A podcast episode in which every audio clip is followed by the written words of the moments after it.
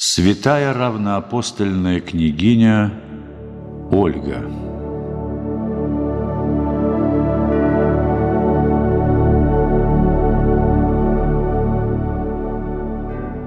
Старинное предание рассказывает, что славяне, устав от внутренних раздоров, решили призвать на княжение в Новгород варяжского князя Рюрика – После смерти первого русского князя престол перешел к его сыну Игорю.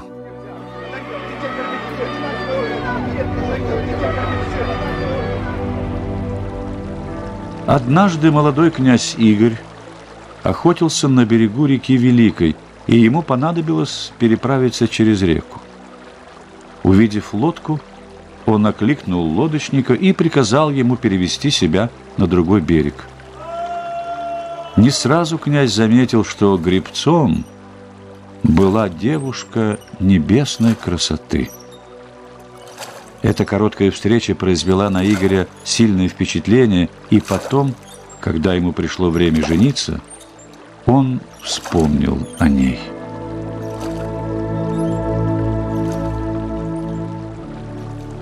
Кто же была эта девушка, так поразившая молодого князя? Предание говорит, что это была правнучка новгородского правителя Гостомысла, будущая равноапостольная княгиня Ольга. Существует несколько версий о месте рождения Ольги, но большинство из них указывают на Псков или его окрестности.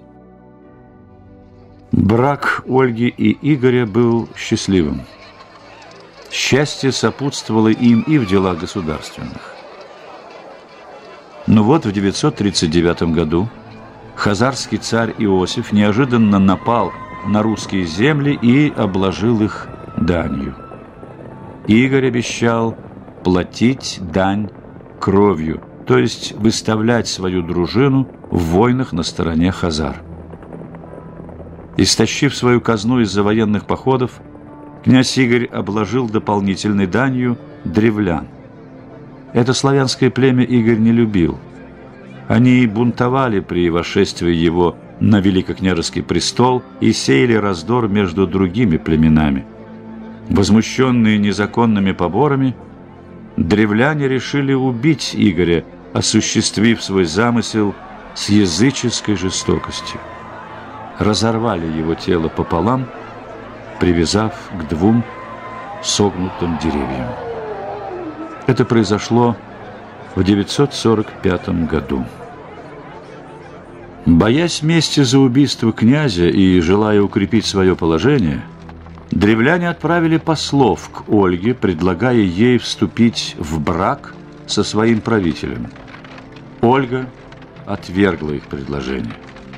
Заманив в Киев знатных мужей древлян, она убила их. Затем, захватив столицу, сожгла ее дотла.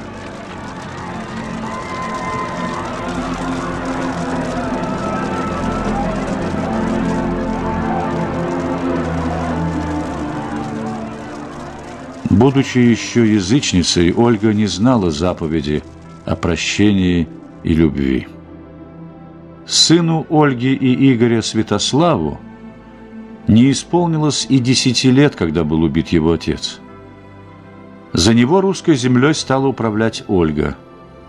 Она объезжала все русские земли, наводила порядок, судила мудро и справедливо, чем приобрела себе славу и уважение. Ольга была язычница, но имя христианского бога уже славилось в Киеве. Среди киевлян в то время было много христиан. Известен храм пророка Божия Илии, построенный еще при князе Игоре, в дружине которого были христиане. Она могла видеть торжественность обрядов христианства, могла из любопытства беседовать с церковными пастырями и, будучи одаренной необыкновенным умом, почувствовать правду евангельского учения. Результатом этого было желание Ольги стать христианкой.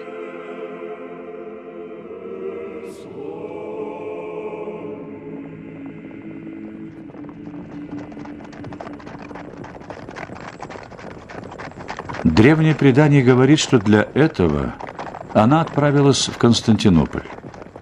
Русскую княгиню Византии встретили с честью и торжественно.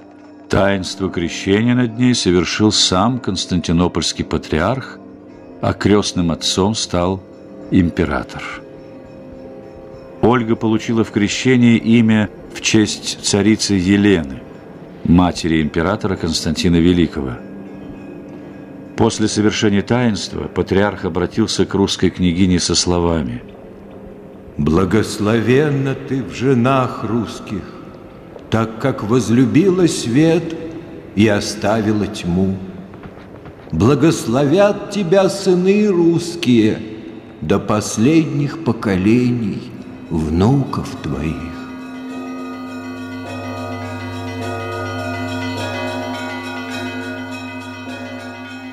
Вместе с княгиней крестились и многие из ее свиты. Вернувшись в Киев, Ольга начала строить храмы. Ею были построены церкви в Киеве, в Витебске и в Пскове. Но, заботясь о распространении христианства на Руси, Ольга так и не смогла обратить своего сына Святослава к истинной вере.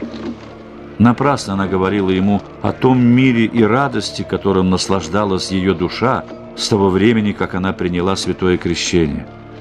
Святослав отвечал ей так. «Могу ли принять новый закон, чтоб дружина моя посмеялась надо мною?»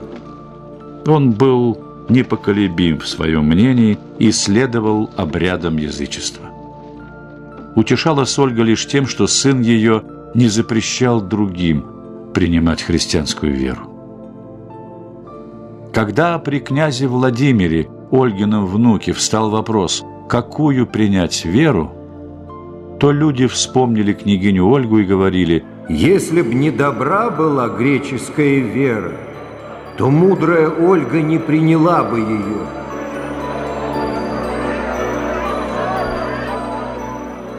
Ольга скончалась 24 июля 969 года.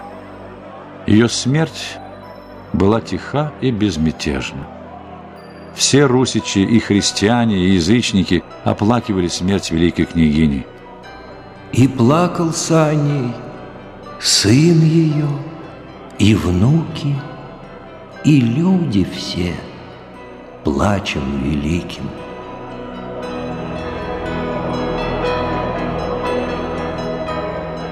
Великая княгиня Ольга вошла в историю не только как первая русская святая.